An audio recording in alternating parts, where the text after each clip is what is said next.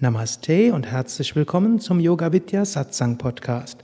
Mein Name ist Sukadev und dieser Podcast besteht aus Mitschnitten, aus Vorträgen, aus Workshops, Seminaren, Ausbildungen, Satsangs bei Yoga Vidya. Mehr Informationen zu Yoga, Yogalehrerausbildungen, Yoga-Seminaren unter www.yoga-vidya.de. Ich freue mich hier zu sein zum Workshop Vertrauen entwickeln hier bei Yoga Vidya Köln, was ja eines der früheren Zentren von Yoga Vidya ist, das dritte Stadtzentrum, das eröffnet wurde von inzwischen fast 100 Stadtzentren. Und hier dieses Zentrum ist schon etwas Besonderes. Vidamurti ist ja auch einer der Koordinatoren der Yoga Vidya Zentren. Der zweite ist in Leipzig, Manohara. Manche mögen ihn noch kennen. Der hat hier dieses Zentrum gegründet. Und so ist irgendwo hm, Köln hm, hm, irgendwo von besonderer Wichtigkeit für ja, Yoga Vidya. Und es ist, glaube ich, auch das größte Zentrum von Yoga Vidya und vermutlich auch das aktivste. Ihr habt hier auch hm, ein großes Team von Yoga-Lehrern, Yoga-Lehrerinnen hm. und hm, so könnt ihr hier eine Menge lernen und ich komme ja seit vielen Jahren jedes Jahr hierher. Wir sind im Jahr 2012, das von besonderer Wichtigkeit ist. 20 Jahre Yoga Vidya, aber darum habt ihr jetzt nicht dran gedacht. Ja, aber es ist etwas Besonderes. Wir haben die großen 20-Jahresfeiern und natürlich viele überlegen, was wird in diesem Jahr. Dann kann ich euch nur sagen, habt Vertrauen.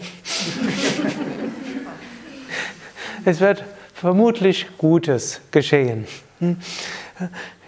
Seit anderthalb Jahren gebe ich kein Seminar, mindestens kein Seminar, das mindestens ein Wochenende dauert, wo nicht Menschen irgendwie fragen, was passiert im Jahr 2012. Und vielleicht fange ich mit dieser Art von Vertrauen an.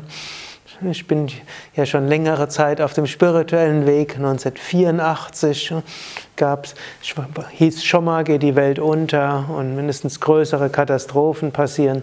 1999, 2000 sollte das schon mal passieren. Manche der Anwesenden haben das auch mitgekriegt.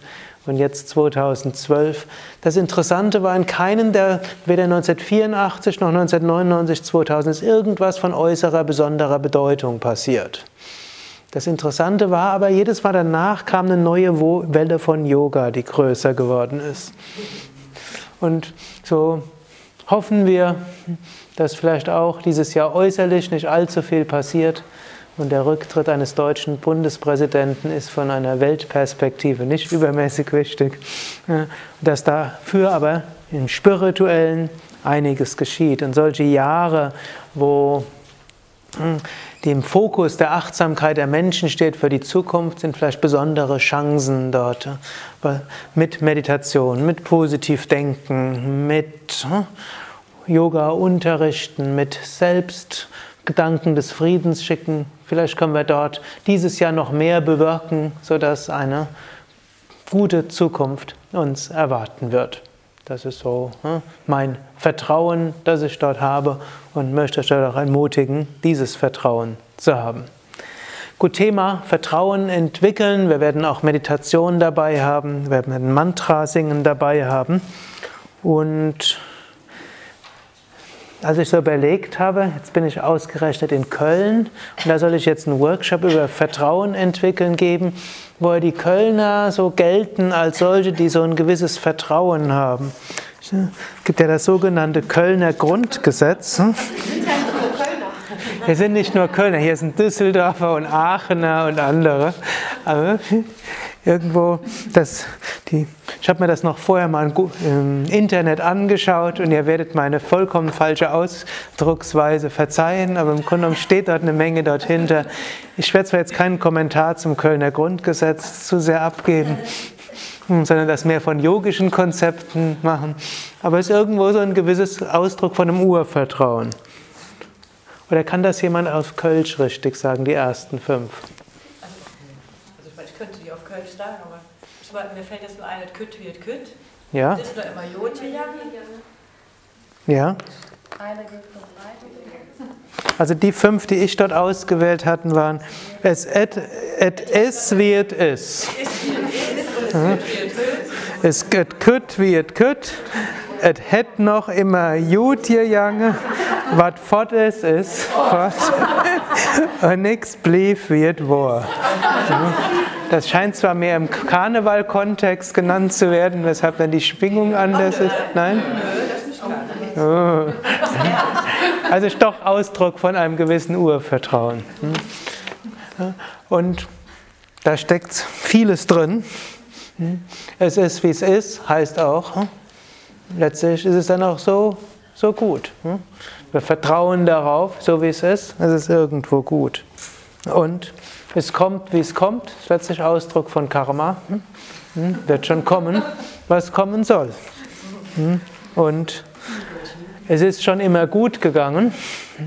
Wir wissen aber eigentlich, vieles ist nicht gut gegangen. Trotzdem kann man sagen, es ist schon immer gut gegangen, denn von einem tieferen Standpunkt aus ist alles so gut gegangen, wie es gegangen ist.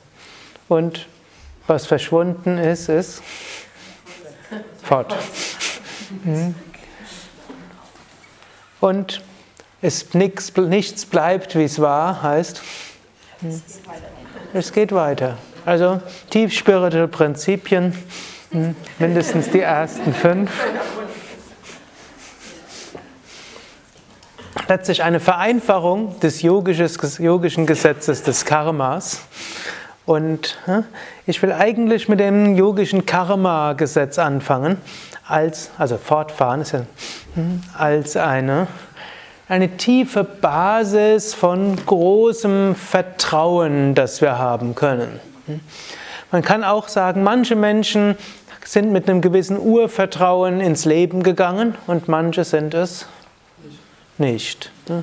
Wer vielleicht das große Glück hatte, schon in der Schwangerschaft gewollt gewesen zu sein, dann als Kind gewollt gewesen sein, an, in relativ gesicherten Verhältnissen gewesen zu sein, das Ganze ein paar Jahre angehalten hat und parallel dazu Eltern hatte, die vielleicht genetisch äh, vertrauensvoll sind, der hat vielleicht von Natur aus ein bisschen Vertrauen mitgebracht. Umgekehrt kann man sagen, wenn diese Art von Grundeinstellung von Anfang an da sein soll, dann sind wir eben so ins Leben reingekommen. Das Schöne ist aber auch, wir, auch wenn vieles genetisch bestimmt ist, vieles in der Schwangerschaft gewesen ist, das wird inzwischen auch, auch richtig studiert und anerkannt und Yogis haben immer schon von der Wichtigkeit der vorgeburtlichen Erziehung gesprochen. Das gilt jetzt heute als top modern, so auf meiner Autofahrt von Köln in den Westerwald. Also am Freitag dorthin habe ich so einen gehört, wo alle möglichen Ergebnisse hm, ist, was, hm, welche Auswirkungen es hat, was man in der Schwangerschaft oder was Frau in der Schwangerschaft macht. Hm. Also das hat einen Einfluss. Die ersten Jahre haben einen Einfluss, dem Freud lange Zeit belächelt wurde. Diese Teile mindestens werden jetzt heute wieder als wichtig erachtet. Nur Yogis würden sagen, das alles hängt noch von früheren Leben zusammen und noch weiter. Und das ist auch wieder modern bestätigt worden. Wir können heute auch wieder vieles ändern in unserem, äh, unserer Einsicht in die Welt, in unserer Beziehung in die Welt und letztlich in unser Vertrauen. Also wir können uns entwickeln. Wir können uns entwickeln durch spirituelle Praktiken. Wir können uns entwickeln durch eine spirituelle Sicht der Welt. Und letztlich können wir sagen, die yogische Sichtweise der Welt ist ja die optimistischste überhaupt. Und die Yogis nehmen für sich in Anspruch, dass es nicht nur irgendeine Theorie ist, sondern sie gründet auf der Erfahrung des Samadhis, des Überbewusstseins. Und das Schöne ist, es ist eine ähnliche Weltanschauung, wie sie die Mystiker aller Traditionen haben. Deshalb könnte dort durchaus eine ganze Menge dran sein. Ich jedenfalls gehe fest davon aus, dass dem so ist. Die Weltsicht letztlich sagt, hinter allem steckt eine unendliche, ewige Wirklichkeit. Wir können es auch. Im Sanskrit gibt es diesen Ausdruck, vielleicht kann Veda Murti das gerade aufschreiben. Nicht alle können es lesen, hm, aber die meisten. Und wer es unbedingt lesen will und jetzt irgendwie ist, wo es nicht lesen kann, könnte auch noch hier nach vorne kommen, dann könnt ihr es lesen. Das heißt jetzt also, Grundweltsicht. Gerade mal fragen, wer von euch war beim Seminar im Westerwald, das ich gerade gegeben hatte? Ein paar haben überlegt zu kommen. Hm. Nein? Gut. Also von der spirituellen Weltanschauung her können wir erstmal sagen Brahman. Also einfach, einfach nur Brahman. Sieben Worte schreibst du jetzt hin.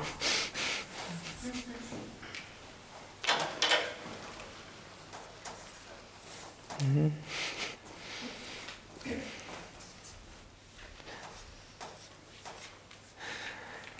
kann sagen, die spirituelle Philosophie gibt uns die Grundlage zu einem tiefen Vertrauen. Und die spirituellen Praktiken helfen einem, dieses eben tatsächlich zu spüren und zu erfahren. Brahman ist der erste Ausdruck und der besagt, hinter allem, was wir sehen, steckt letztlich eine unendliche Wirklichkeit. Hinter allem steckt letztlich das Göttliche. Hinter dem Schönen wie auch dem weniger Schönen hm? oder manchmal auch dem Grässlichen. Die große Behauptung letztlich ist alles ein Ausdruck des einen unendlichen Göttlichen. Nächstes Wort ist Maya. Maya wird oft übersetzt als Täuschung. Maya kann man auch sagen als göttliches Spiel. Maya kann man auch sagen, drückt aus, dass so wie wir die Welt sehen, sie nicht wirklich so ist. Drückt auch aus, wir sehen nur einen Ausschnitt von der Welt. Und von einem Standpunkt, einem kleinen Ausschnitt, ist manchmal das Leben grässlich und grausam. Und Menschen haben Übelstes erlebt und erleben Übelstes und können sich dann fragen, wie kann ich da Vertrauen haben?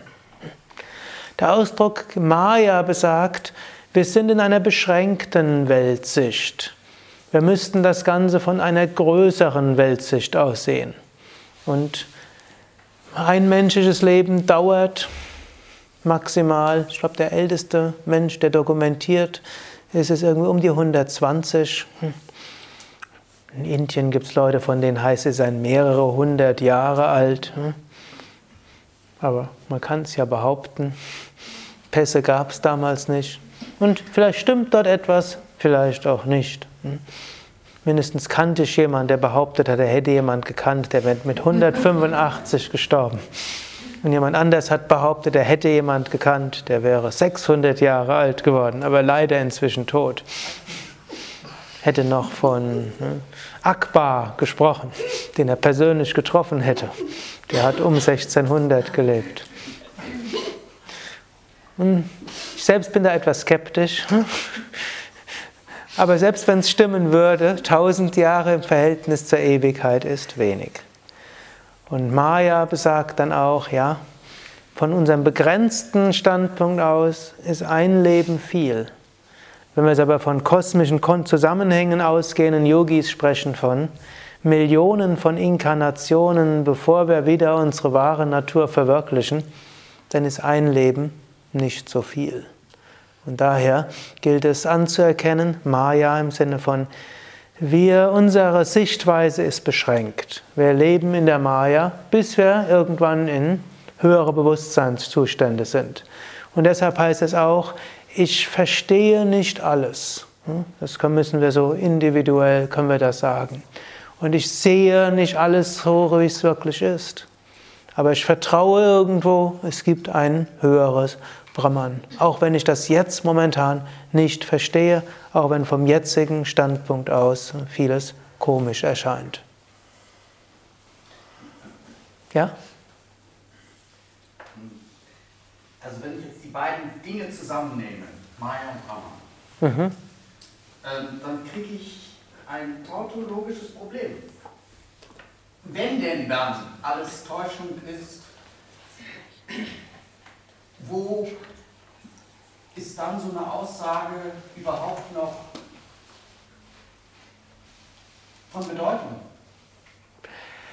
Anders ausgedrückt, kann ich ja akzeptieren, okay, Placebo wirkt. Wenn das Placebo Gott wirkt, prima. Aber letztendlich ist es doch spekulatives Konstrukt und Spiel der Maya. Allein der Begriff, oder? Vom philosophischen her ja. Von der Ebene der, einer spirituellen Erfahrung nein. Wenn man die Erfahrung eben macht, ne, des reinen Bewusstseins, losgelöst von Gedanken, Emotionen und Körperlichkeit, dort erfährt man sich als Bewusstsein in dem gesamten Kosmos. Das stellt mich aber nicht ganz zufrieden. In dem Moment, wo du es erreichst, bist du vollkommen zufrieden. Bis du es erreicht, wirst du nie zufrieden sein. Ähm, aber das als Antwort, ähm, du hast es noch nicht erreicht, ist ja dann die Antwort. Ähm, du hast es noch nicht erreicht, ist die Antwort. Und die stellt mich nicht zufrieden. Als der, der suchend nach Vertrauen und mhm. mir wird gesagt, das, was du an Nichtvertrauen hast, ist Täuschung. Tut mir leid, du täuschst dich, aber du hast es noch nicht erreicht. Und ich schon der Jahre der Suchen und der Jahre des Unbehagens, beispielsweise, das stellt mich noch nicht zufrieden.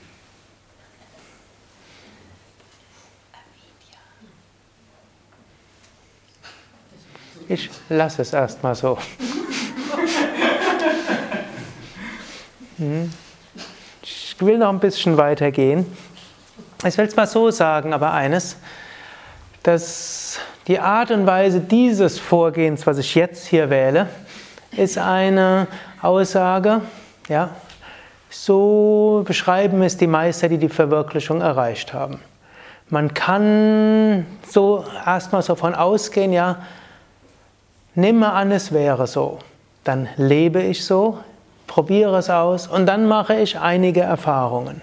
Und diese Erfahrungen bestätigen das. Und dann entwickelt sich mehr und mehr Vertrauen. Ich kann diese spirituelle Welt sich nicht philosophisch beweisen. Ist nicht möglich. Hm? Keine Metaphysik ist philosophisch beweisbar. Hm? Kein, ja, religiöses System oder spirituelles System, kein philosophisches äh, System, wenn es metaphysisch wird, ist beweisbar. Hm? Wenn es irgendwie etwas aussagt als nur hm, irgendwo Interpretation von physikalischen äh, Erkenntnissen. Wenn es tiefer geht, ist es nicht beweisbar. Aber wir können aus, dem, aus einem gewissen Vertrauen in Schriften in Meistern aus verschiedenen Traditionen erstmal sagen, okay, das sagen die. Davon will ich erstmal äh, ausgehen und dann schaue ich, was sagt mir das. Und äh, wenn wir sagen, es gibt hinter allem eine dahinter zugrunde liegende Wirklichkeit und die ist Brahman, und die ist letztlich auch erfahrbar, dann können wir fragen, wie ist sie denn erfahrbar? Und hm, wir können jetzt, ohne jetzt gleich den höchsten Bewusstseinszustand zu erreichen, ist in jedem Moment mindestens andeutungsweise erfahrbar und hindurchscheinend, auch wenn wir in der Maya sind und sie nicht vollständig erfahren. Wenn man in, in der, in einer Yoga-Asana tiefen Frieden erfährt, können wir sagen, ah, da erfahre ich, ah, ahne ich Brahman. Wenn man einen Baum anschaut und jetzt nicht nur Stamm und Blätter anschaut, dann, sondern mehr versucht, den Baum zu erspüren, da spüren wir, ah, da ist etwas Göttliches. Wenn wir einen Menschen anschauen, können wir natürlich sagen, es ist alles Genetik und alles Wahrnehmungsphysiologie und irgendwo entsteht irgendwas in Hirnchemie. So könnten wir es auch sehen. Oder wir können spüren, ja, dem Menschen, wenn ich ihn so empfinde und Liebe spüre, da offenbart sich etwas Göttliches. Und das ist eine Weise, wie wir Vertrauen entwickeln können, indem wir öfters mal schauen, Gott oder etwas Göttliches zu spüren und zu erfahren.